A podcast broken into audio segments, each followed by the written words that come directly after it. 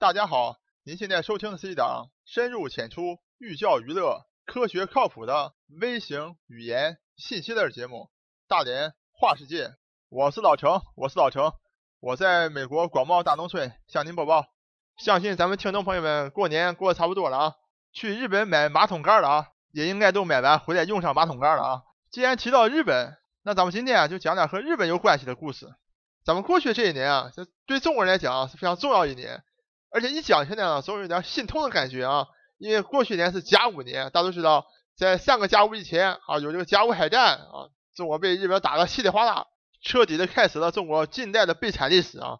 也正是因为如此啊，所以在去年甲午年里面，有各式各样的节目，有纪录片的，有脱口秀的，有讲故事的，有点评的，都对甲午战争啊做了各式各样的总结啊，从各个角度啊把甲午战争都好好总结了一番。但是呢，老程觉得其中有一点啊特别重要啊，应该讲就甲午海战中国失败最大原因比较少有节目把它好好的总结和提炼一番。那么到底是什么重要的因素，是老程个人认为导致甲午海战？中日胜负手的关键呢？下面就请大家去跟我进入咱们大连话世界第三十四期节目。甲午没有悲歌，只有无知。在这期节目当中啊，老陈将跟大家分享老陈个人对甲午海战的一个心得。很多人讲呢，这个哎呀，这个清朝军队没有钱啊，老佛爷骄奢淫逸盖园子去了，所以这海战肯定会输啊。但是老陈个人认为，这都不是海战输的本质原因。本质原因就是说，没有知识真可怕。可以讲，从清朝统治阶层到这些官员士大夫们，用大连话讲，纯是一帮臭兵。大彪甲午海战的失利啊，可以讲是对整个国家、整个民族没有知识、没有见识的惨痛的惩罚。所以这一期老陈态度和观点就非常明确了啊。所谓甲午海战，根本没有悲歌，只有无知。那么到底是怎么样的无知呢？请听老程慢慢道来。讲到这个无知啊，咱们先从一个人说起啊，就是谁呢？就是当时啊甲午海战之前啊，清朝驻日本大使。这个人啊，还真是不辱他的这个名声啊，大使这是一坨屎。老程带大家来看一看啊，他是有多么的无知。大家知道啊，这个大使的主要作用啊，在当时啊，就是说传递啊两个政府之间有什么样的一个讯息啊。有什么政策啊或者有什么互相的互动啊？通过他来这个沟通啊。所以在正常情况下，日本政府啊经常给他发一些日本给这个清朝政府的照会啊，就说哎呀，清朝政府要干什么干什么的，要发一个这种通知。那么一般情况下呢，都是用日本来发的。你想，日本政府给中国发文件，当用日本发的，这样才有这主权嘛。在甲午海战开战之前，哎，来了一份这个照会，是全中文的照会。大使一看还挺高兴的，哎，这把这个照会啊，哎，我不用翻译的啊，不用从这个日文翻译成中文了，我就直接把这个中文啊发这个电报，发给清朝政府就好了，哎，省事儿了。你大家想一想，他长不长心呐？有没有脑啊？我们这位可爱的大使啊，他连一个字也没改，就把日本政府给他这个照会的原版的中文文字，一字不差，一字不变的，用密电码，清朝的密电码。电报发给了清朝政府，洋务运动的领袖李鸿章还是蛮有知识的啊，至少呢是一个照猫画虎。李鸿章早就知道电报的意义和重要性啊，所以李鸿章早就铺设了一个电报，而且呢他知道电报一定要加密，特别是有军事、政治的这个信息的时候啊要加密，搞成密码是这个发报，这样呢敌人即使截获了我发布的摩斯密码呢，但他无法破译。就不知道我在说什么，可以讲李鸿章这表面的功夫啊做的非常好，所以把这小日本啊给击毁了。小日本截获的电报也破译不了，也不知道中国在说什么东西，所以非常非常着急啊。而且小日本非常想知道中国这个军事情报，到底北洋水师怎么部署，要怎么弄，和我们怎么作战，非常想偷取中国这情报。这下好了，你驻日大使直接把这个密电码送到我手里来了吗？日军直接把他发这个电报的全文给截获下来了。虽然说这个电报也是密电码，但是日本有这个原文呢。日本政府知道给他的这个文字是什么中文呢？然后结合他这个密码一看，好家伙，把清朝所有的密电码全部破获了。也就是说，以后不管你发什么密电码过来，我都知道你发密电码的内容了。所以讲，正是因为咱们驻日大使的这种无知，直接导致了清朝整个密码系统的被破译，也直接导致了所谓的甲午海战的第一战就被日本打了个当头一棒。怎么回事呢？大家知道啊，所谓兵马未动，粮草先行。清政府最开始的时候啊，准备啊再剩一点兵，然后运些那个钱粮啊送到这个朝鲜去。咱们的清政府啊。虽然没有什么大知识啊，没有什么大的见识，但小聪明呢还是有不少的。清政府说，咱不能那个大张旗鼓的啊运这个钱和这个兵到朝鲜去，不能让日本发现了。那怎么办呢？咱们找一个英国的船。大家都知道啊，英国那时候日不落帝国太牛了。你找一个英国的上船，谁敢在海上动英国上船？你动下试试，不要这个英国的这个舰队打翻了才怪呢。所以呢，清政府就找了一条。英国的上船叫高升号，然后里面藏了一些清朝的兵，然后运了几十万两的这个钱饷，哎，装在船里面，准备要输送到朝鲜去。这个整个这个计划本来非常好啊，但是老陈讲过了，密码电报的密码被人破译了，日本人已经收到了你这个电报了啊，你们想搞这一套啊？好了，日本的海军啊，就截获这个情报了，所以立马派出这个军舰就出来了。看到这个高升号，二话不说，开炮就揍，直接把高升号打沉在黄海当中啊！咱们的几千名士兵、几万两的钱粮就这么石沉大海了。而且啊，大家可以看到，你这个高升号本来是个秘密的行动，怎么会日本人一下就知道呢？清朝这些官员啊，仍然没有任何一一个人啊想到，啊，是不是我们的电报密码被破译了？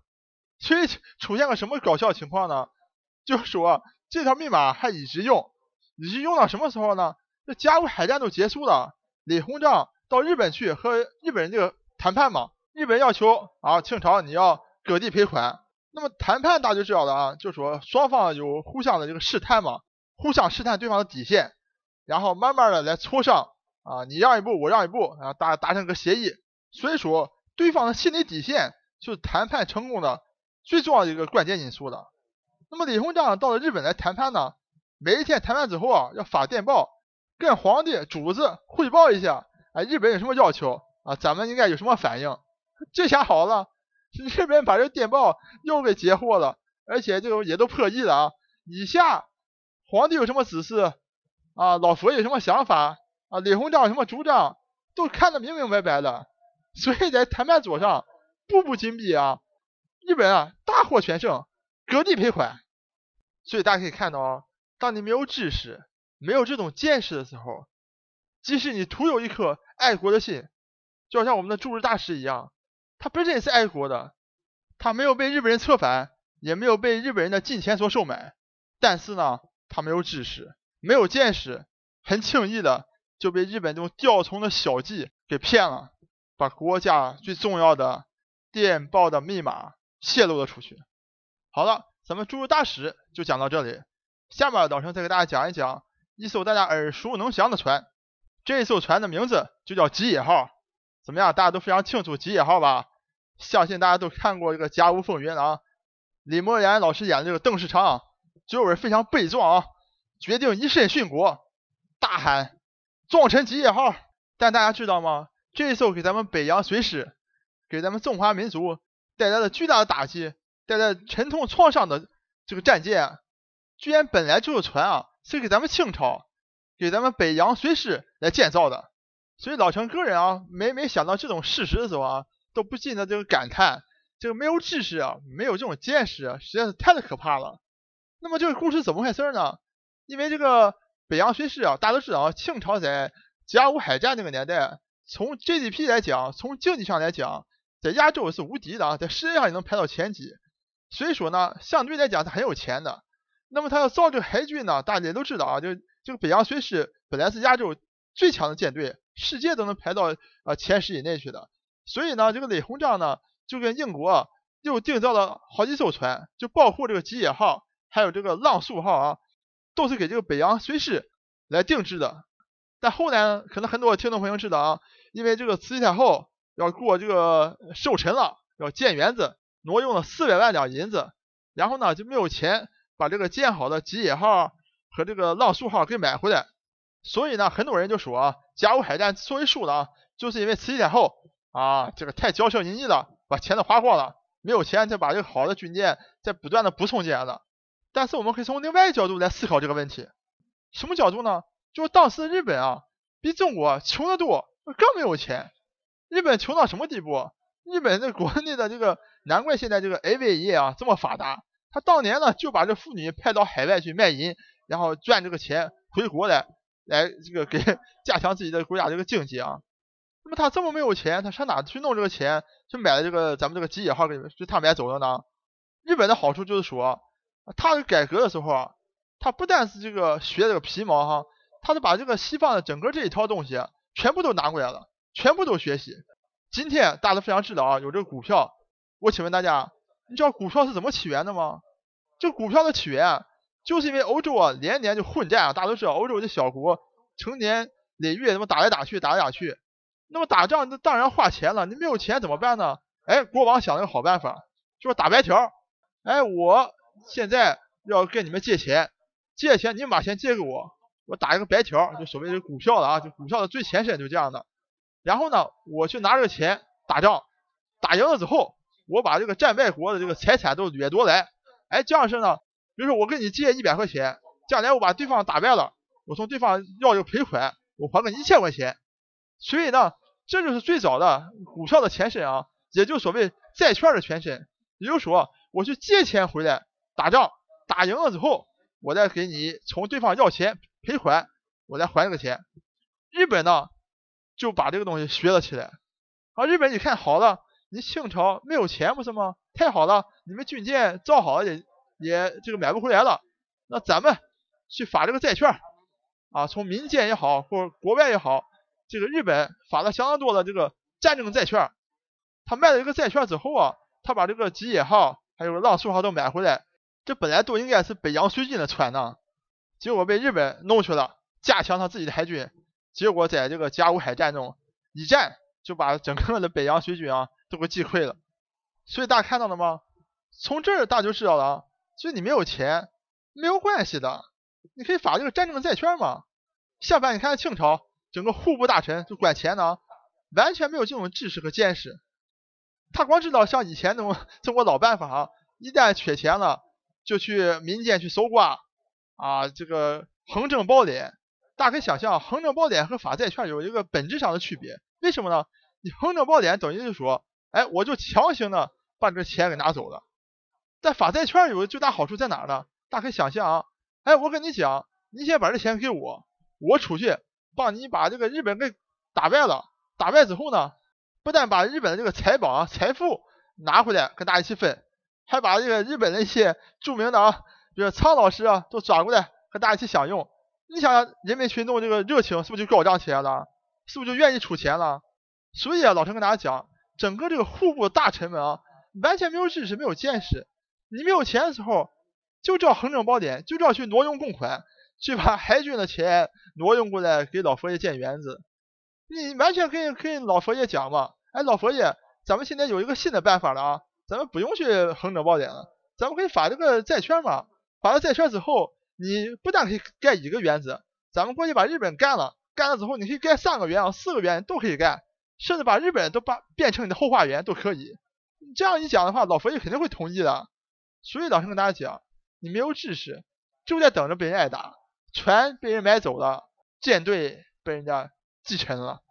正好咱们讲到这个户部哈，老师在多讲一讲，这个户部这些官员啊，是多么的无知和无能。这个时候啊，必须用大连话来形容一下才能出气啊。这是一把臭兵。甲午咱们海战就打输了嘛，打输了老陈刚才讲过的啊，这个李鸿章啊派去和日本人谈判。啊，谈判的时候呢，就要割地赔款，咱们知道了啊，把这个台湾什么都割出去了，而且呢，还有战争赔款，要赔上亿两的白银呢。本来日本呢还是学这个西方这一套啊，啊，你赔款赔个几亿两，这个这么大的钱，日本那个时候穷啊，没见过这么大的钱呢。你一赔就赔那么两三个亿，而且日本啊也非常害怕。虽然这个甲午海战打赢了啊，毕竟日本还很小，还很弱那个时候，而且清朝呢瘦死骆驼比马大。所以日本还怕把这个清朝逼急了，种种原因加在一起啊，日本说好，那你慢慢还吧，四十年啊，你分期付款，像咱们买房一样啊，贷款之后分期付款，你慢慢还。这个时候，咱们的户部尚书翁同龢哈跳出来了，翁同龢就跟老佛爷说了：“哎呀，老佛爷啊，咱们这个分期付款好是好啊，但是它是有利息的，咱们要是使使劲啊，去搜刮一些民财啊，一把把它还清了，咱们还能节省一点钱出来。”啊，就不用付利息了嘛，所以咱们咬咬牙，一口气把这个日本这个战争赔款一兆全赔完了，还能给你省点钱。所以咱们亲爱的听众朋友们，当咱们的户部尚书啊是这种水平的时候，你想这个是一个什么样的状态？哎，汪东哥为了在这个老佛爷面前显示自己的能力，真的去搜刮出了几亿两白银来，一下就把甲午这个战争赔款全部赔给了这个日本了。我天，日本这样可太高兴了。本来日本很穷啊，一下凭空赚来了几亿两白银来，我的妈呀！好了，大力发展自己的工业，大力发展自己的教育，大力发展自己的经济，一下子成了世界经济军事强国，这才有了后来二战的时候日本对整个亚洲这种祸害。